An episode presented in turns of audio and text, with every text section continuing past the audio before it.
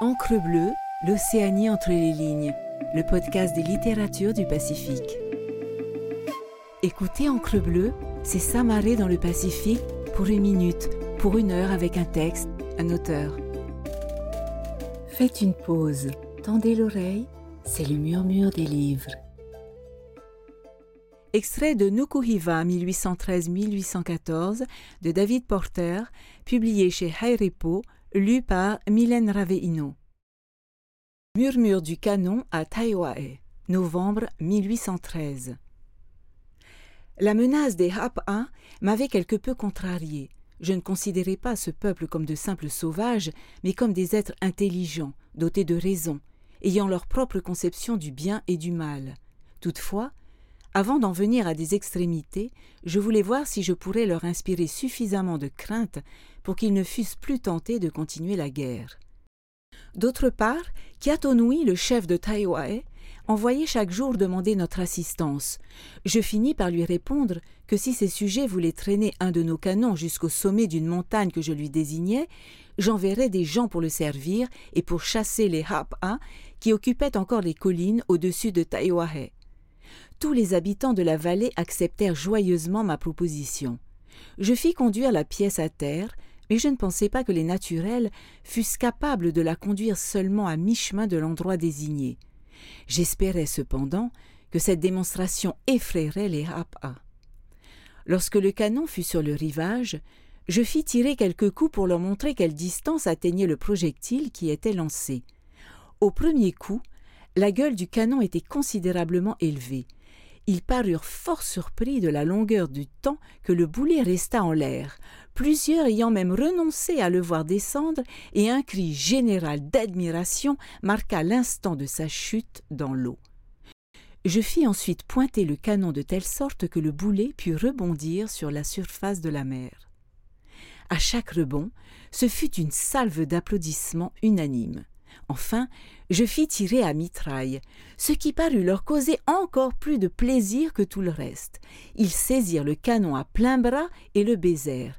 Ils se couchèrent à côté et le caressèrent avec délice. Enfin, l'attachant à deux longs bâtons, ils l'emportèrent vers la montagne. Le lendemain du jour où le canon se mit en route vers les montagnes, le chef guerrier nommé Mowina me fut présenté. C'était un homme grand et bien fait âgé d'environ trente-cinq ans, remarquablement vif. Il avait un visage ouvert et intelligent, à l'allure fort avenante. Ayant laissé les autres guerriers dans le village fortifié, il était descendu pour me prier de faire tirer au mousquet, qu'il appelait Pouhi, afin qu'il vît quel en était l'effet.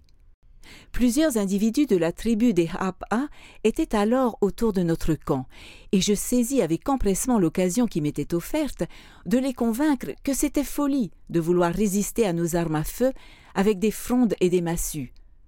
Je visais plusieurs fois moi-même une cible afin de leur montrer que je ne manquais jamais d'atteindre un objet de la grosseur d'un homme.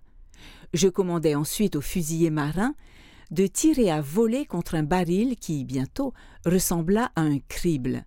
Puis j'engageai les Hapa présents à retourner dire à leurs compatriotes que s'ils voulaient lutter contre nous, ils sacrifieraient inutilement leur vie, que mon intention n'était pas de détruire leur peuple, mais que ma propre sûreté et celle des tribus amies auxquelles j'avais promis protection exigeaient qu'ils fussent chassés des montagnes surplombant la vallée. Mowina parut enchanté des effets de notre mousqueterie et s'écria plusieurs fois Matez, matez c'est-à-dire tuez, tuez. Les Hapa répondirent cependant que rien ne pourrait persuader leur tribu que les Pouhis leur feraient le mal que nous prétendions, qu'ils étaient déterminés à courir les risques d'un combat et que, s'ils étaient battus, ils seraient alors disposés à conclure la paix, mais pas avant. Je leur répliquai que lorsque je les aurais battus, ils ne me trouveraient plus aussi disposés à faire la paix, et je leur ferais payer cher les ennuis qu'ils me causeraient. À cela, ils répondirent qu'ils avaient abondance de cochons et de fruits, et qu'ils étaient prêts à tout sacrifier pour acheter mon amitié si je parvenais à les vaincre. Voyant que ces hommes singuliers s'obstinaient à essayer l'effet de leurs armes opposées aux nôtres, Je pensais que plus tôt ils seraient convaincus de leur folie, mieux vaudrait pour eux et pour nous, attendu que nous serions alors délivrés de la crainte continuelle d'une attaque de leur part. Vers onze heures, nos gens avaient atteint les montagnes et chassaient les Hap'a d'un mont à l'autre. Ces derniers se battaient tout en faisant retraite et défiaient nos gens de les suivre avec des gestes menaçants. Nous vîmes Mowina, le chef des guerriers, s'avancer seul à la tête de tous. Il nous fut aisé de le reconnaître à son manteau écarlate et à son panache flottant.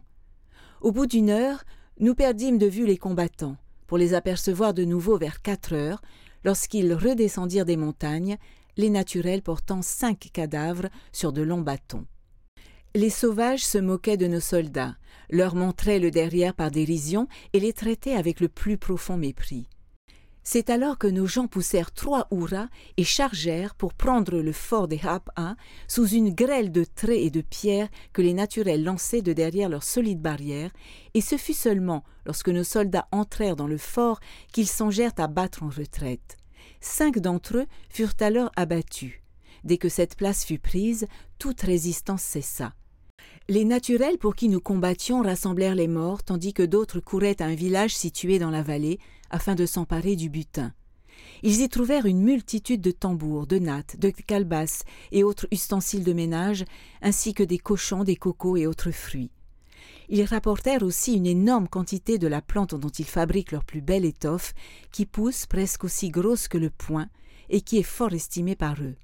Enfin, ils revinrent chargés de tous les objets que l'ennemi n'avait pas eu le temps d'emporter, car ils n'avaient pas cru qu'une poignée d'hommes le mettrait en déroute. Ce fut un hideux spectacle que de voir comment nos amis indiens traitaient ce que nos balles avaient atteint. Ils se jetaient sur eux et les achevaient à coups de massue, puis chacun d'entre eux voulait absolument plonger sa lance dans le sang de l'ennemi qu'il n'aurait essuyé pour rien au monde. La lance portait dès lors le nom du guerrier mort, et devenu trophée, acquérait une grande valeur. Merci d'avoir écouté cet épisode. N'hésitez pas à naviguer sur Encre Bleue pour découvrir d'autres murmures de livres et les nombreuses discussions d'auteurs et autrices du Pacifique. Retrouvez-nous sur toutes les plateformes d'écoute et sur le site lireenpolynésie.pf. Maruru et Yaorana.